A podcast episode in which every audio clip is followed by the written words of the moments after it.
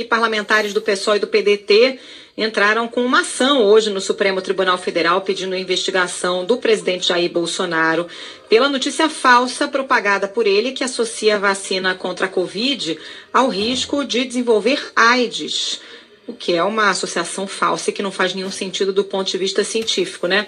O presidente deu essa declaração em uma live que foi ao ar na quinta-feira passada. Na noite de ontem, o Facebook tirou essa live do ar. Nela, Bolsonaro mencionou uma notícia falsa que diz que relatórios oficiais do Reino Unido teriam sugerido que as pessoas totalmente vacinadas estariam desenvolvendo a síndrome de imunodeficiência adquirida, AIDS, muito mais rápido do que o previsto.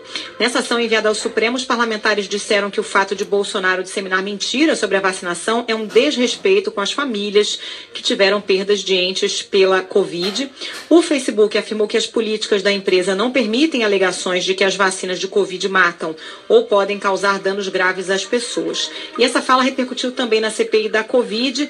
Integrantes da CPI já dizem que devem incluir essa frase de Bolsonaro no relatório final e querem que os termos dessa declaração sejam enviados também ao Supremo Tribunal Federal, mais especificamente ao ministro Alexandre de Moraes, no âmbito do inquérito que investiga o presidente por fake news. Parlamentares também defendendo o banimento de Bolsonaro das redes sociais.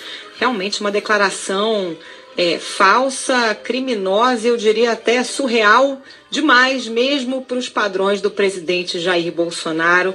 Declaração criminosa e ponto final, né, Bocardi?